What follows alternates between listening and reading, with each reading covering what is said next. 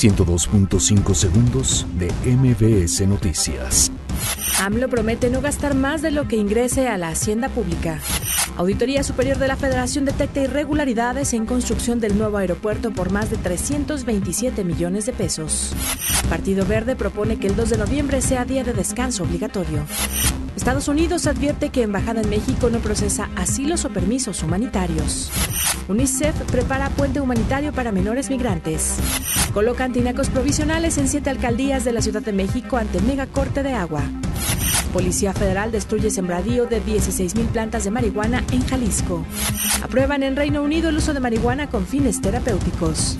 Nave espacial de la NASA logra captar imágenes del asteroide Venus. Argentina presenta lista de convocados para los duelos ante México. 102.5 segundos de MBS Noticias.